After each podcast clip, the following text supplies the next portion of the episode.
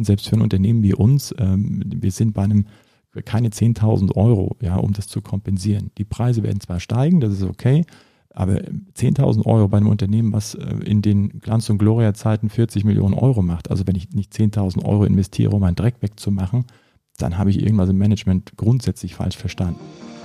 Hallo und herzlich willkommen zur Premiere des Forward Podcast. Mein Name ist Sascha Podday und ich freue mich heute auf meinen Gast Jörg Zeisig. Jörg ist CEO bei Holtmann Plus, einem Unternehmen mit Tradition, gegründet 1950 und gerade mittendrin in der Transformation vom Messebauer hin zu einem sehr modernen Full-Service-Anbieter. Jörg ist auch Vorstand im Forward und dort treibt ihn das Thema Nachhaltigkeit um. Und das ist genau das, worüber wir uns heute unterhalten, die Sustainable Company. Was bedeutet das eigentlich und was hat das für eine Auswirkung in der Veranstaltungswirtschaft? Ich wünsche euch nun ganz viel Spaß beim Hören von Ausgabe Nummer eins. Hallo Jörg, schön, dass du da bist. Moin. Wie nachhaltig bist du denn heute schon in den Tag gestartet? Oh, gute Frage. Heute nachhaltig nicht so im vollen Bewusstsein, muss ich sagen, weil ich war in Nürnberg heute Morgen, bin hierher gekommen. Nicht mit dem Zug, weil Deutsche Bahn hat ein bisschen viel abgesagt. Insofern heute mit dem Auto und sorry, noch ein Verbrenner. Tut mir leid. Oha, aber das E-Auto ist fest geplant. Es ist fest geplant, es ist sogar schon bestellt. Äh, wir haben hier, glaube ich, in Deutschland über alle Marken verteilt so ein bisschen Lieferengpässe. Also äh, schwierig. Das dauert leider zwölf Monate. Vielleicht habe ich Glück und es wird noch dieses Jahr. Insofern dann kann ich da einen echten Haken dran machen, weil da bin ich inzwischen ein Riesenfan. Wir haben die ersten sechs PKWs bei uns, äh, Elektro und äh, es nervt fast schon ein bisschen, weil die Jungs, die sind natürlich zu jeder Mittagspause, wenn ich mit dabei bin, nur am Lästern. Ja, du, oldschool, noch mit dem alten ah, Verbrenner. Okay. Weißt du, ich bin so ein bisschen unter Druck, will ich damit sagen. Ja. Okay. Ja, ich bin natürlich neugierig. Was bedeutet für dich, eine Sustainable Company zu sein? Ist eine ganz spannende Frage. Ich denke mal, wir haben da noch ein bisschen, äh, bisschen aufzuklären an der Stelle. Generell auch in der unserer Industrie, in der ganzen Bevölkerung. Was heißt denn das überhaupt? Sustainable heißt ja nichts anderes als diese Dreiklang Ökonomie, Ökologie und natürlich auch Soziales. Und äh, mhm. wir haben gute Startvoraussetzungen, weil wir, ich sage es mal positiv gemeint, einen verrückten Gesellschafter haben, nämlich den Klaus Holtmann, jahrelang geschäftsführender Gesellschafter der hat es vor weit über zehn Jahren angefangen. Familienfreundliches Unternehmen ist die soziale Komponente, ja, ob du eine Kita oder sonst irgendwas hast. Ganz, ganz, ganz viele kleine Komponenten, die dich zu einem familienfreundlichen Unternehmen machen. Nicht, weil es ein Familienunternehmen ist, sondern ein familienfreundliches Unternehmen ist ja ein kleiner Unterschied. Das ist so die soziale Komponente, dass du ein, ein wirklich wertgeschätztes Unternehmen bist, weil du nicht nur das gewisse Sexappeal hast, sondern du kümmerst dich um deine Leute. Und das ist, glaube ich, ganz wichtig, dass du weißt, die soziale Komponente muss genauso viel wert sein wie die ökologische. Die meisten reden über die ökologische. Es gibt ganz viele Initiativen, ja, der Zero Carbon Footprint und wie das alles so schön heißt. Alle unterschreiben, frag mal nach, was die damit eigentlich meinen. Mhm. Also die wenigsten wissen, was heißt jetzt Sustainability im Allgemeinen und was heißt das jetzt übersetzt auf mein Unternehmen. Für mich ganz konkret, wo will ich hin? Wir haben 2015, um es mal das Ökologische äh, zu nehmen, 2015 das erste Mal unseren Fußabdruck gemessen. Wir hatten irgendwo 450 Tonnen CO2. Das klingt jetzt viel oder wenig, muss man in den Kontext setzen. Ja, heute haben wir die Hälfte. Ähm, und das, das hat jetzt auch viel damit zu tun, dass wir natürlich uns bewusst vor zehn Jahren damit auseinandergesetzt haben, was wollen wir denn eigentlich machen, wo wollen wir hin. Also das endet ja nicht damit, dass ich sage, okay, ich mache so ein wie könnte man es nennen, modernen Ablasshandel, indem ich einfach sage, ich kaufe mich frei. Es geht nicht darum, dass wir einfach den Dreck, den wir machen, wegfegen und oder schlimmstenfalls noch woanders abladen mhm. und sagen, ich habe doch aber. Ähm, das ist Greenwashing, das ist zu einfach. Wir müssen schon sehen, wie kommen wir eigentlich runter von diesem ganzen ökologischen Dreck, den wir produzieren. Und äh, unsere Branche leider ist eben so eine ja, so eine hässliche Ente wird immer gerne betrachtet. Wir werden oft auch von, äh, von Veranstalterseite als ihr seid doch hier die die für den Müll verantwortlich sind, weil ihr produziert ja den meisten Müll. Mhm. Auch zu einseitig betrachtet. Da muss man wirklich, äh, klingt ein bisschen abgedroschen, aber dieser holistische Ansatz entlang der gesamten Wertschöpfungskette, wer ist denn eigentlich wofür zuständig, wer ist wofür verantwortlich, dass das einfach mal klar ist und dass man dann einfach gemeinsam auch Ziele definieren muss, wo wollen wir eigentlich hin. Ja, der, mhm. der Net Zero Carbon Event äh, Pledge, der unterschrieben worden ist von ganz vielen Veranstaltern, auch von Forward, auch von Einzelunternehmen, äh, der sagt jetzt noch nicht so ganz viel aus. Wir wollen klimaneutral sein. Heißt was? Also wer kann überhaupt was tun? Ja? Was ich ja spannend finde, ist, dass du jetzt direkt auch mit den Mitarbeitern angefangen hast. Wobei, genau wie du gesagt hast, ja. die meisten Leute denken ja dann erstmal dran, äh, wie bin ich umweltfreundlich? Wie vermeide ich CO2? Und es gibt ja diesen Begriff dieser SDGs. Ähm, ich weiß gar nicht, wie viele den wirklich auch kennen und wissen, was dahinter steckt. Magst du dazu mal was sagen? Auch gerne. SDGs sind Sustainable Development Goals. Ja, es gibt 17 Stück. Ähm, und das sind alles Ziele, die wirklich dem, dem Erhalten dieser lebenswerten Welt dienen. Und das ist nicht nur ökologisch. Es geht um die Bekämpfung von Armut. Es geht um um äh, die ganzen Themen wie Equality und so weiter, dass man wirklich auch sagen kann, ganz, ganz, ganz viele soziale Aspekte, Zugang zu Bildung, Zugang zu sauberem Trinkwasser weltweit. Es geht nur darum zu sagen, wir haben irgendwo das gleiche Recht für alle, nicht verarmt zu sein. Wir haben gleiches Recht für alle beim Zugang zu Trinkwasser, beim Zugang zu Bildung und natürlich auch beim erfolgreichen Teilnehmen. Diesen, diesen Zugang zu gewähren ist, glaube ich mal, die, das Hauptargument und dass wir mit dem vollen Bewusstsein reingehen, die, die wir Einfluss haben und Einfluss nehmen können, auch diesen, diesen, diesen Möglichkeitsspielraum auszuschöpfen. Das sind die SDGs und an denen leiten sich ganz viele Dinge ab, ähm, ohne immer zu wissen, auf welches konkrete SDG zahlt das jetzt gerade ein, was ich tue. Interessant äh, zu dem Aspekt ist, äh, dass die Expo in Dubai ist ja ein Jahr verschoben, heißt trotzdem noch Expo 2020 beim italienischen Pavillon fand ich es ganz witzig. Du gehst, typisch beim Italiener, gehst du raus und gehst nochmal in einen Café. Ähm, da hing also dieser SDG-Kompass und dann wurde direkt abgetragen, wo kam jetzt welche Teil dieser, diese, dieses Pavillons, dieser, dieser Journey durch den Pavillon, was kam dabei raus, welches SDG wurde damit bedient. Also das fand ich grandios gemacht, ja, dass im Prinzip die Dachkonstruktion war ein altes Schiff, was man genommen hat. Ähm, klar, den Transport hat man kompensiert, aber das alte Schiff als solches hieß halt, ich habe Ressourcen gespart, ich habe keine riesen Dachkonstruktion oder sowas bauen müssen, ich habe Dinge, die da sind, die noch gut zu nutzen sind, die du ein bisschen refurbischen kannst oder sonst was, bisschen aufbereiten, kannst du verwenden. Und das war wirklich witzig gemacht, weil du beim Café ein bisschen Zeit und ein bisschen plauderst und dann siehst du diesen SDG-Kompass und fragst dich, was ist denn das überhaupt? Diese Klarheit, die man darüber gewinnen kann, sagst du, ist total wichtig, eigentlich auch als ähm, ja, Startpunkt, um eine Sustainable Company zu werden. Ja. Wie nehmt ihr, was dieses Thema angeht, eure Mitarbeiter mit? Wir sprechen relativ viel darüber. Wir verpflichten auch äh, Beispiel Vertriebsmitarbeiter, ne, die bei uns nicht Vertriebsmitarbeiter heißen, die heißen bei uns Client Relations Manager, äh, weil sie natürlich Beziehungen aufbauen müssen. Und erst dann, wenn du das Vertrauen herstellst, kannst du auch solche vielleicht noch nicht so ganz sexy Themen, die allerdings spätestens in diesem Jahr sexy werden müssen, ähm, transportieren. Und äh, diese, diese SDGs als solches zu verstehen, heißt, du musst sie erklären. Was wir erklären, ist Sustainable Company. Das sind wir seit äh, 2018 ist ein Zertifizierungsprozess als solches, der ja im Forward auch ähm, entwickelt wurde, damals noch FarmUp und äh, das ist schon ein, eine harte Gangart, weil du dich wirklich zertifizieren lassen musst. Du musst also wirklich auch mit den Unternehmenssparten, wenn ich es mal in, in den Dialog gehen. Was machen wir heute? Was können wir tun, damit es morgen besser wird? Was können wir reduzieren? Was können wir vielleicht vermeiden zukünftig? Und was können wir dann eben nicht vermeiden im heutigen Kontext, zumindest mangels Technologie oder oder? Äh, mangels vielleicht Verständnis auf Kundenseite noch, ja, also den, den Restfußabdruck zum Beispiel, den du hast, kannst du kompensieren.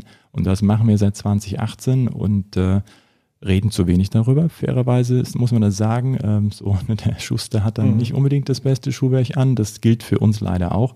Ähm, das müssen wir aber dringend als, als Branche ändern. Wir haben fast 50 Unternehmen in dem, in dem Forward, die sind Sustainable Company zertifiziert. Mhm. Schwierig zu verstehen, warum das da draußen noch keiner weiß. Die Kommunikation dazu, die müssen wir definitiv ähm, anpacken und ändern. Wir müssen es visibel machen. Das ist, das ist der Punkt.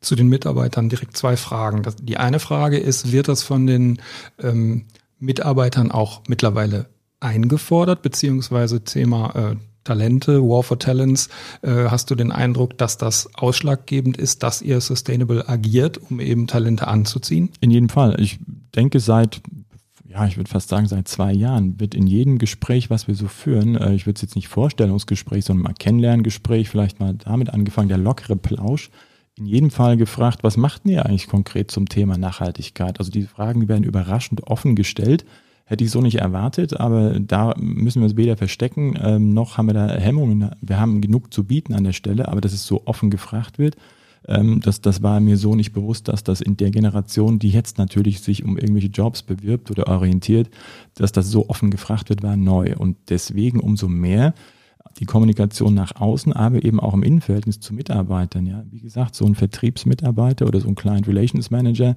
hat die Aufgabe, das in jedem Kundengespräch natürlich auch anzubieten, äh, nicht in, so, so ein bisschen wie Sauerteig anzubieten ja, oder, oder Sauerbier oder sonst was, sondern einfach zu sagen, Leute, unsere Projekte können wir klimaneutral stellen.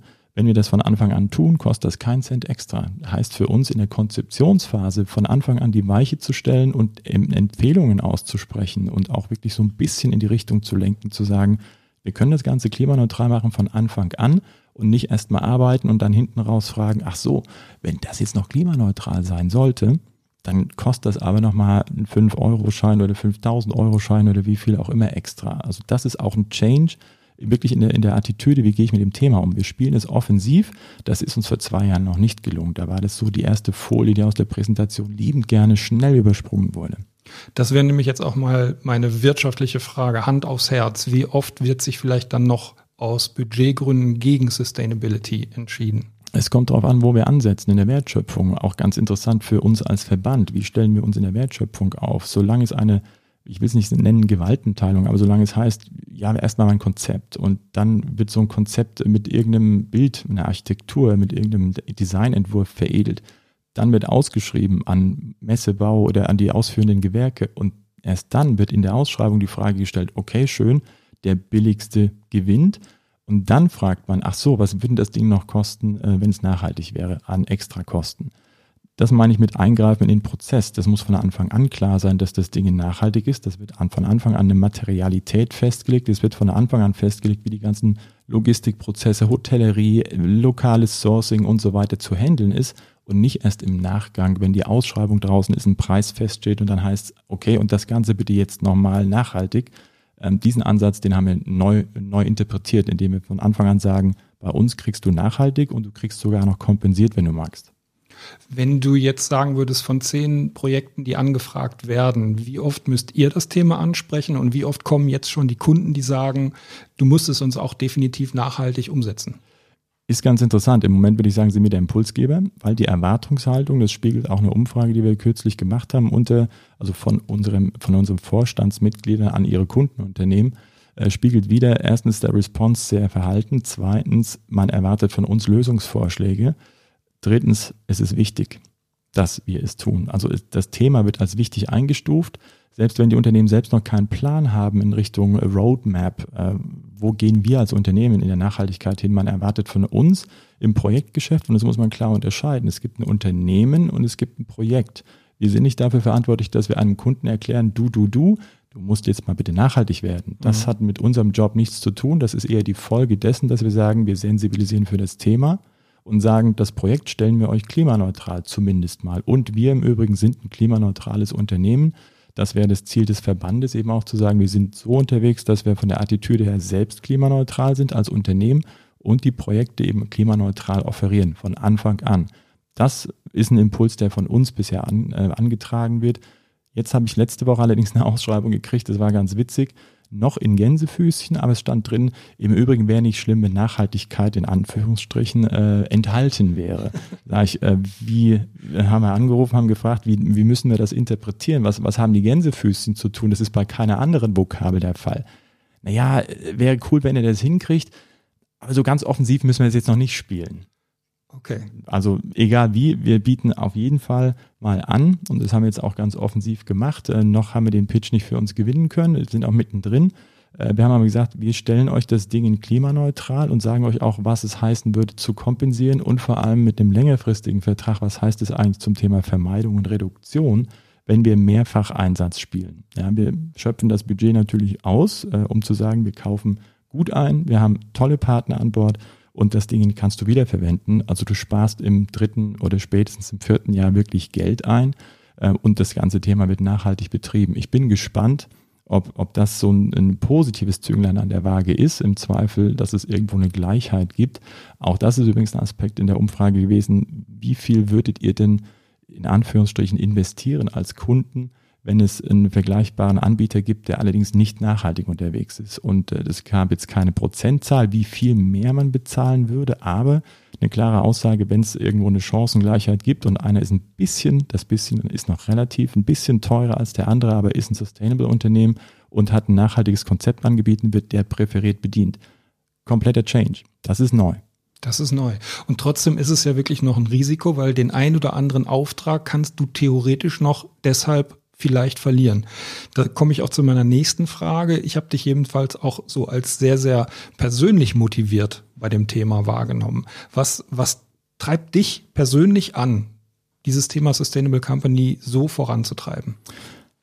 Was mich antreibt, ist ganz einfach, ich sehe das Thema als so relevant an, dass wenn du es nicht tust, du irgendwann in fünf bis zehn Jahren echte Probleme haben wirst, Jobs zu akquirieren. Also Jobs im Sinne von Aufträgen. Du wirst Probleme haben, äh, die, die neuen Talente überhaupt interessiert zu kriegen für dein Unternehmen, wenn du es nicht tust. Also das ist für mich einerseits intrinsisch motiviert, weil ich Bock drauf habe, weil es auch super spannend ist, erstmal ein paar Standards zu definieren und auch zu sagen, hey, ich habe selber zwei Kinder, also ich möchte schon, dass die da nicht auf so einem ruinierten Planeten irgendwo stehen. Ja, also wir haben zumindest die verdammte Pflicht, diesen Planeten so zu erhalten, dass er auch für die nächsten Generationen noch schön und lebenswert ist. Ja, mindestens das. Und äh, das ist so die persönliche Motivation. Die andere ist ein, ein klares Geschäftsinteresse. Also ich möchte, dass wir in zehn Jahren eine coole Unternehmung sind mit, mit, mit jungen und äh, reiferen und älteren Leuten, die sich da irgendwo alle auch wohlfühlen und einfach Bock aufeinander haben, weil sie Dinge verstanden haben. Ja, einen Beitrag zu leisten ist unsere Verpflichtung. Ähm, und so musst du die auch verstehen. Also wenn du das nicht, wenn du das nicht tust, passt du auch nicht zu, zu unserem Unternehmen, definitiv nicht. Mhm. Ähm, das jetzt nicht zu übertreiben im Sinne von, da renne ich hier mit diesem Zeigefinger hin, ähm, das ist auch ganz wichtig zu kapieren. Das soll es nicht sein, das wird es auch nicht sein sondern wir bieten offensiv Lösungsmöglichkeiten, die sind völlig objektiv, ähm, wirklich faktenbasiert auf dem Tisch, indem wir aber sagen, das, das kriegen wir hin, wir kriegen das klimaneutral hin, wenn du kompensieren möchtest, ist deine Entscheidung, wie weit du gehen möchtest, lieber Kunde, hast du drei Möglichkeiten, wie viel wovon entscheidest du. Wenn du sogar klimapositiv sein möchtest, gibt es Möglichkeiten dafür, die Entscheidung obliegt dem Kunden. Aber wir bieten es offensiv an, weil wir es können und wollen. Cool. Ich habe in unserem schriftlichen Blog-Interview, was wir vorher schon geführt haben, habe ich dich auch ganz keck gefragt, was hast du heute schon getan, um sustainable zu sein? Und da hattest du gesagt, zum einen mit dem Fahrrad äh, zur Arbeit hin und dass du deine Termine so gelegt hast, dass sie, dass du sie auch digital machen kannst. Da ist ja direkt mal meine Frage drin. Jetzt nutzt du das wahrscheinlich auch rege, Zoom, Teams oder was auch immer. Und gleichzeitig ist es ja auch so ein bisschen der Abschied von Tagungen, von Meetings, die ja so ein bisschen weit auch unsere Branche immer mit Aufträgen versorgt haben. Wie siehst du da die Entwicklung?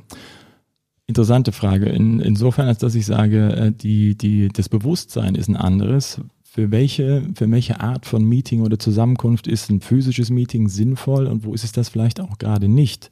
Äh, ich bin selbst mal so ein komischer Vielflieger und zwar auch sehr Vielflieger gewesen, hatte diese komische schwarze Karte der Lufthansa ich war stolz wie Bolle, das Ding zu haben, habe es auch wirklich genossen. Fairerweise muss ich sagen, ich war da auch so ein Konsument, ja. Und äh, das, das ist so ein Punkt, wo ich sage, heute würde ich mich fast schämen dafür, weil ich sage, was, was machst du hier eigentlich? Ne? Das ist in der Regel nicht unbedingt dein persönliches Kapital, sondern du bist hier in der Dienstreise unterwegs und lässt sie so richtig gut gehen und mit der Sänfte durch den Frankfurter Flughafen tragen. Ja, das ist äh, heute würde ich mich selbst auslachen dafür, ja diese Tagesmeetings, diese meine ich insbesondere, ja, sind die nicht digital sogar sinnvoller darstellbar? Sind die nicht auch viel spontaner möglich, weil du einfach die ganze Reisezeit sparst und halt weniger CO2 und so weiter produzierst?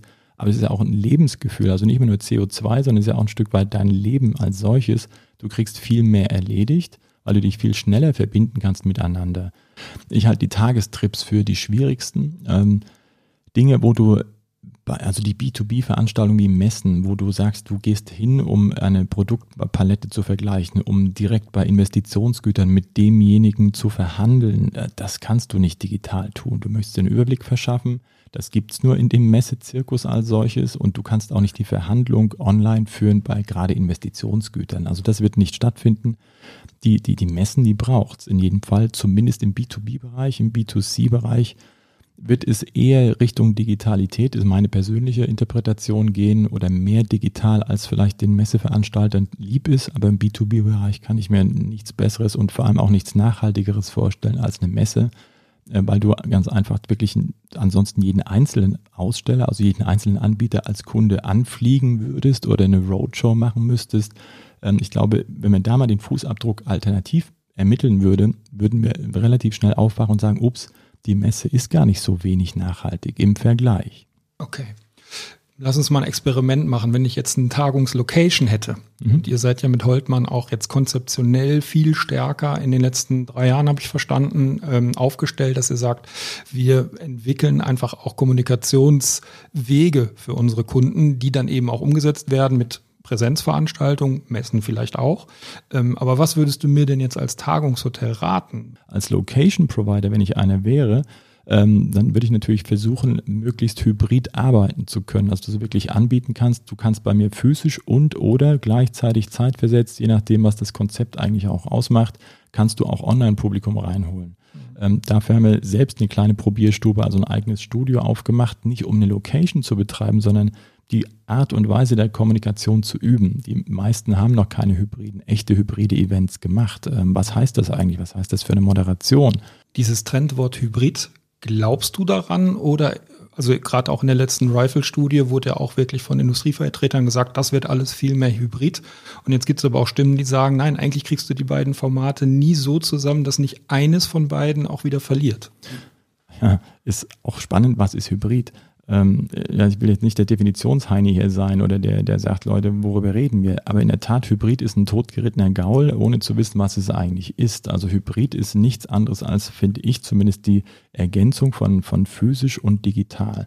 Das muss nicht zwingend gleichzeitig sein. Das kann zeitversetzt sein, wie es auch beim Fernsehen live äh, on tape gibt, ja, dass du wirklich sagst, du zeichnest vorher auf, sendest zeitversetzt, äh, was weiß ich, eine halbe oder dreiviertel Stunde und kannst dann natürlich nochmal ein paar Bugs rausmachen an der Stelle. Das wäre der Sinn und Zweck einer, einer live on tape äh, Veranstaltung. Das gleiche gilt auch für unsere Eventindustrie. Ist es immer sinnvoll und Hybrid ist nicht Streaming?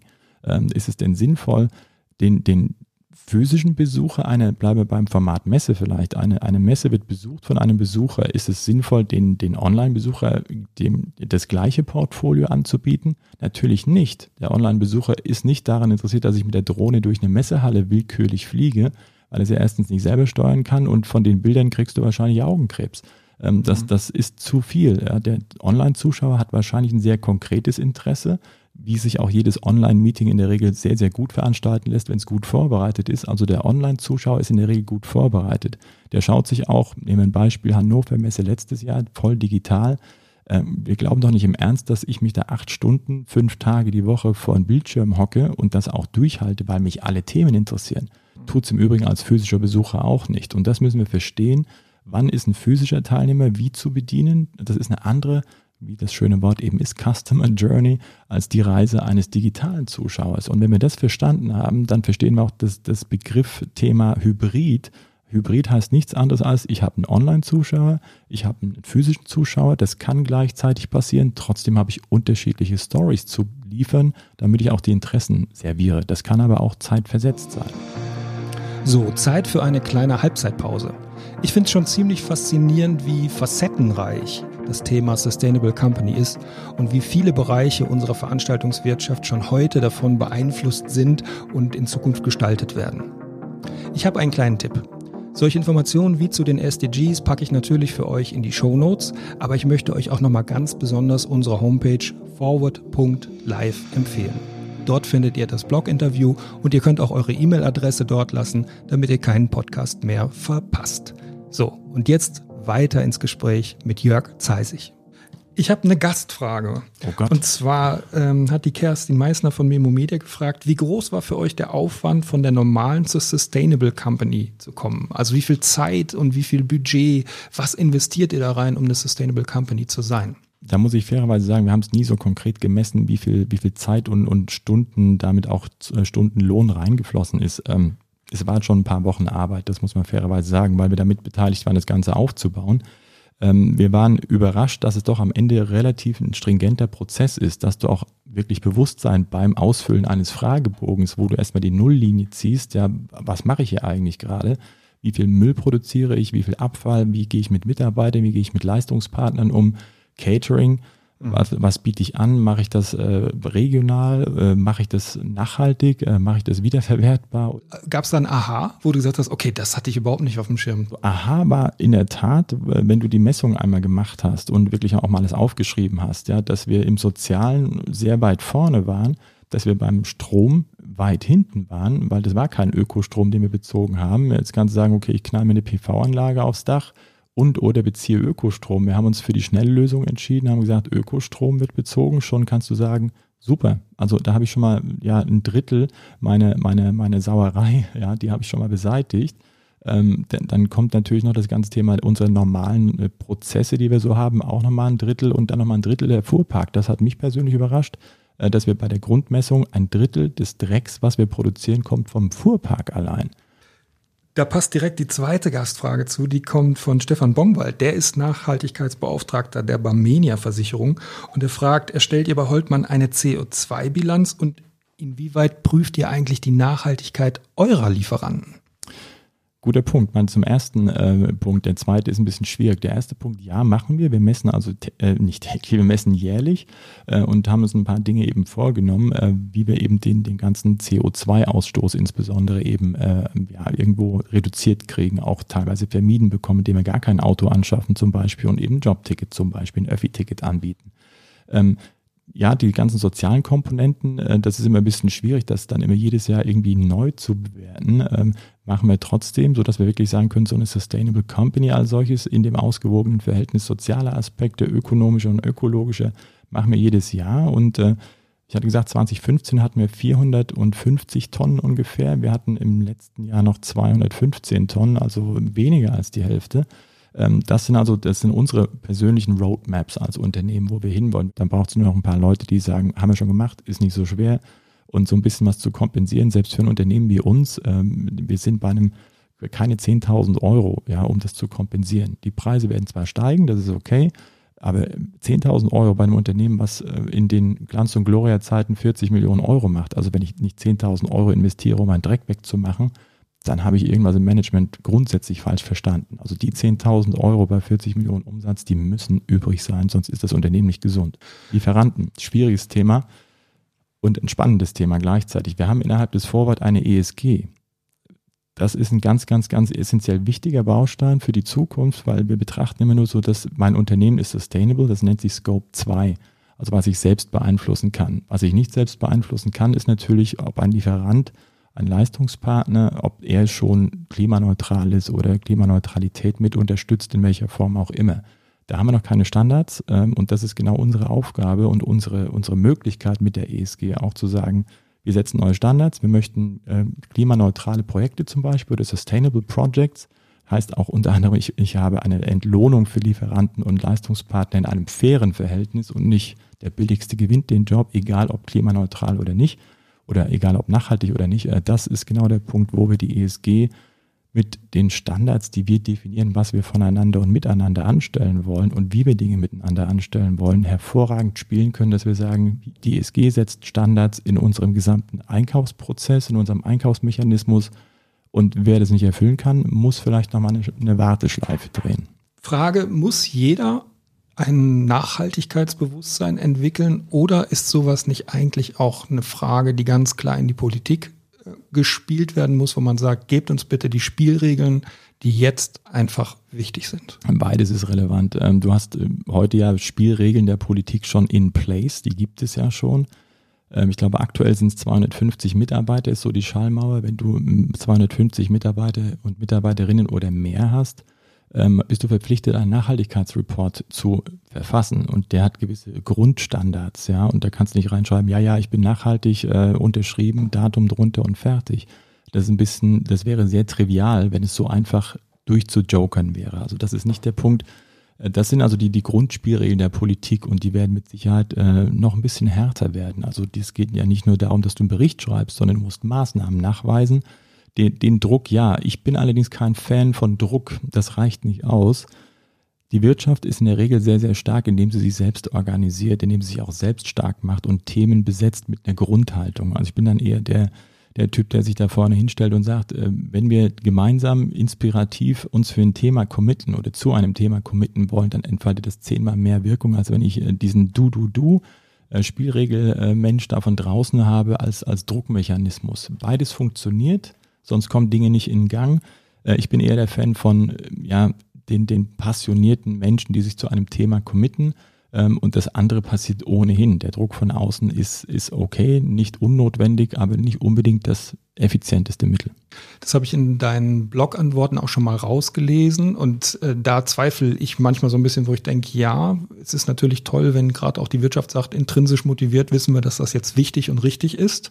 Ähm, aber da gibt es einfach, einfach noch diesen großen Markt, wo dann viele Leute eben auch nochmal sagen, gerade jetzt, wo die Preise auch explodieren, ist es vielleicht dann nochmal ein Punkt zu sagen, ach weißt du was, komm, wir werden erst nächstes Jahr nachhaltig. Ja, das kann passieren, aber es, das Gute ist ja, und ähm, man muss ja auch mal die, die mit kleinen Dingen zufrieden sein im ersten Schritt. Das Gute ist, das Thema wird sehr, sehr offen diskutiert. Das wurde es bisher nicht und der Markt verlangt es von uns. Wie gesagt, die kleine Umfrage, die wir gemacht haben, die wir im Übrigen auch international äh, gemacht haben. Ich bin ja auch privilegiert im Sinne von Mitglied im, im IFIS und äh, da Mitglied im äh, Sustainability Committee im Vorstand. Äh, also IFES ist der internationale Messebauverband oder, oder Service-Dienstleisterverband, äh, wo ich dann sage, wow, die Welt ist eins. Die ist nämlich super parallel. Die Erwartungshaltung der Kunden, egal ob in Deutschland oder international, mit natürlich gewissen Unterschieden. In, in Indien ist man jetzt noch nicht so weit, dass man für Sustainability jetzt wirklich ernsthaft über Geldinvestment redet oder sowas, ja. Aber wird nachgezogen. In China ist es so, dass die, die Klimaneutralität für Events in 2025 von den größten Anbietern bereits realisiert sein wird. Also die werden klimaneutral in 2025 bei B2B-Events, die nicht alle, aber von den größten Anbietern, wo ich sage, verdammte Axt, also wenn China irgendwann so eine Pille aufschnappt, dann wird das sofort ausgerollt in einer Geschwindigkeit, dann müssen wir echt mal die Öhrchen anlegen. Interessante Frage noch, auch jetzt wieder eine Gastfrage von Ozuren Terbisch-Dagwa. Das ist ja unsere Referentin für die politische Kommunikation.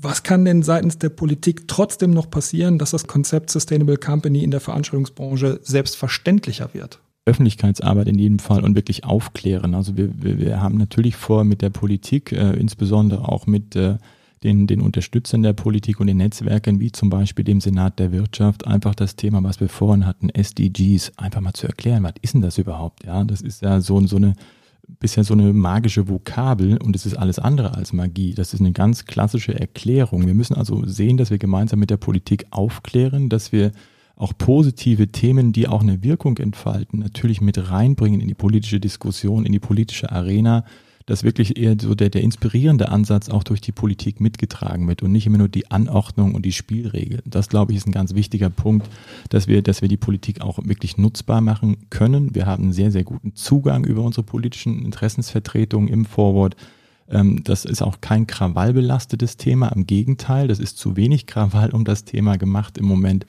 Äh, wir müssen nur aufhören und das ist so, so ein bisschen auch mein persönlicher Ansatz, äh, dass wir an einem gewissen Punkt stoppen. In der Regel, wenn ich wissenschaftliche Essays über das Thema Nachhaltigkeit lese, enden die in der Regel in irgendeinem Horrorszenario. Da habe ich eigentlich keine Lust mehr, habe ich schlechte Laune, weil ich sage, verdammte Axt, jetzt stehst du wieder einen Meter weit, ähm, bis in die Knie zumindest, äh, in der Scheiße auf Deutsch mhm. gesagt, ja das, das darf da nicht enden. Also wir brauchen die Politik, um positive Wirkung zu entfalten und das kann in der Regel nur Politik mit Wirtschaft gemeinsam. Wenn ich jetzt ein Unternehmen ja habe und sag, okay, das interessiert mich alles, was du da sagst, ich krieg auch diesen Trend, nenne ich es jetzt mal mit, vielleicht als Trend mit, aber ich kriege auch die Notwendigkeit mit. Wie fange ich denn am besten an? Es gibt jetzt eine Gastfrage von Burkhard Schmitz, ähm, Geschäftsführer bei Bräuch Catering, der sagt, gibt es zum Beispiel ein empfehlenswertes Tool, um CO2-Fußabdruck äh, für die erbrachte Dienstleistung zu berechnen und dann eben auch zu kompensieren? Gibt's, äh, ganz, ganz simpel. Es gibt Tools, eine ganz simple Excel-Tabelle als, als wirkliches äh, Arbeitsinstrumentarium. Gibt es verschiedene Consulting-Firmen, die einem da beraten und äh, die, die, kann man anrufen. Da haben wir im, im Forward selbst auch mit drei Partnern, vier Partnern zusammengearbeitet. Alle vier können das ein Anruf, dann gibt's die Excel-Tabelle, da wird ein Telefonat dazu geführt, wird man durchgeführt. Also die Menschen, die fahren nicht unbedingt hin zu dir ins Unternehmen, sie machen das per Videokonferenz oder Telefoninterview. Äh, die Excel-Tabelle kommt natürlich als E-Mail-Anlage und äh, da geht man da durch. Dann misst dieses Consulting-Unternehmen das, da wird eine Zahl ausgespuckt und dann kann man sagen, okay, das ist meine Nulllinie. Dann habe ich ein Bewusstsein, wie groß ist mein Fußabdruck. Und dann kann ich anfangen zu arbeiten, indem ich sage, okay, was will ich jetzt damit anstellen? Will ich das jetzt kompensieren? Will ich nicht nur kompensieren, weil es wäre ne, so dieser Ablasshandel alleine, das führt ja zu keiner Verbesserung. Dann hast du vielleicht zwar die CO2-Belastung aus der Atmosphäre gezogen, indem du sagst, ich investiere mit meinem Ablasshandel in reale Projekte, die zertifiziert sind. Dann weiß ich sehr genau, ich habe keine Ahnung, ich habe 100 Tonnen CO2-Fußabdruck, investiere in Projekte, wo ich 100 Tonnen aus der Atmosphäre ziehe. Schön. Reicht aber nicht. Ich muss ja gucken, dass ich einen Schritt weiterkomme. Ähm, da bin ich immer noch bei Null, ja Aber ich muss ja auch gucken, dass ich meinen Fußabdruck reduziere. Weil wenn ich das jetzt dauerhaft betreibe, ist es ein reiner Kostenfaktor. Das macht ja keinen Sinn. Wir wollen besser werden, heißt, was reduziere ich zukünftig? Mein Beispiel von uns selbst mit 450 Tonnen gestartet. Jetzt sind wir bei weniger als der Hälfte. Da sind ja Maßnahmen dahinter.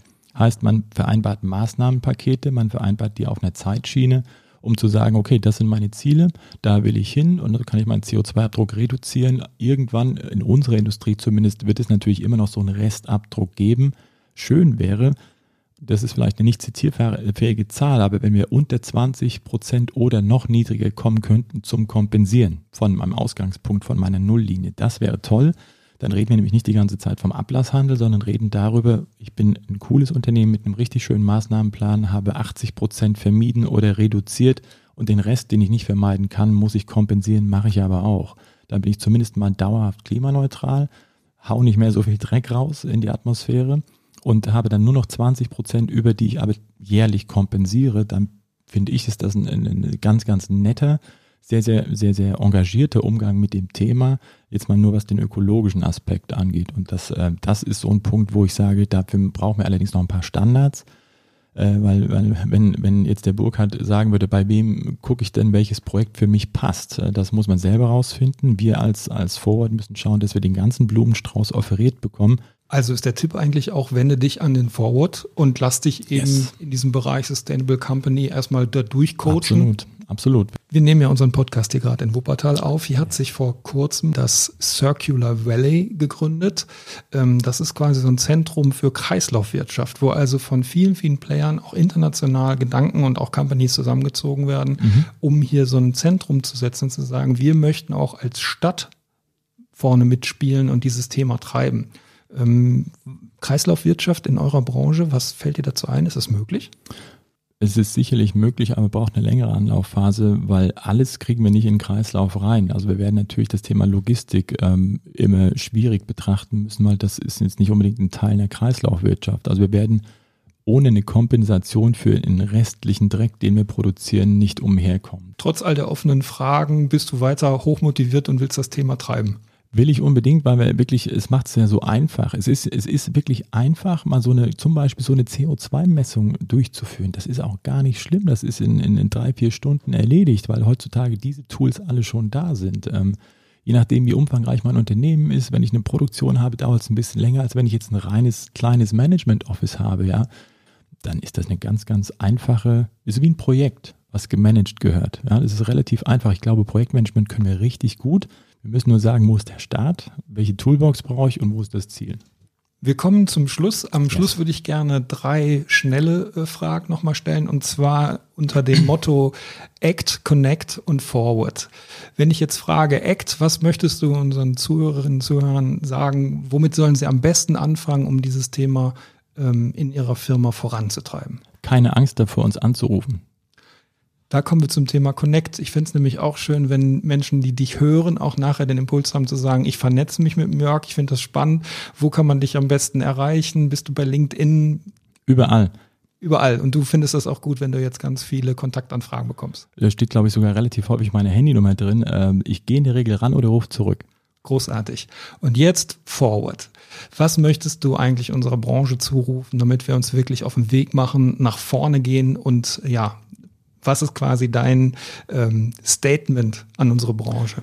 Statement an die Branche ist, öffnet euch dem Thema, äh, weil wir da ganz einfach nur gemeinsam Dinge auch beschließen können, die wir dann auch endlich, weil wir Ahnung von Projektmanagement haben, alle gemeinsam nach vorne treiben. Ich möchte wirklich, dass wir in 2025 so ein erstes Zwischenziel erreichen und in 2030 spätestens klingt vielleicht jetzt ein bisschen vermessen, aber dass wir uns da hinstellen können in 2030 und sagen, wenn du ein Forward-Mitglied in irgendeiner Form, womit auch immer beauftragst, stellen wir sicher und zweifelsfrei sicher, dass unsere Projekte, die wir vom Stapel rollen, alle klimaneutral sind. Das ist das Mindestziel. Super. Lieber Jörg, vielen, vielen Dank. Das hat Spaß gemacht und wir sehen uns auf dem Danke, Event. Sascha. Ich komme wieder. So, das war die Premiere des Forward Podcast. Und ich weiß nicht, wie es euch geht, aber ich habe nach dem Gespräch mit dem Jörg nochmal richtig Lust und Motivation bekommen, das Thema Sustainable Company in unserer Firma weiter voranzutreiben. Wenn es euch auch so geht, nochmal mein Tipp, unter forward.live findet ihr das dazugehörige Blog-Interview mit Jörg sowie alle Informationen zu den SDGs etc. Und wenn euch der Podcast jetzt gefallen hat, freuen wir uns natürlich ganz doll darüber, wenn ihr ihn teilt und wenn ihr beim nächsten Mal wieder einschaltet. Bis dahin.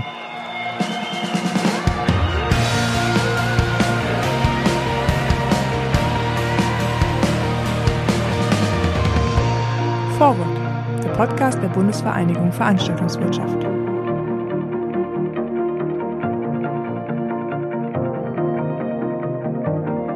Eine Produktion der Music for Friends Content Creators.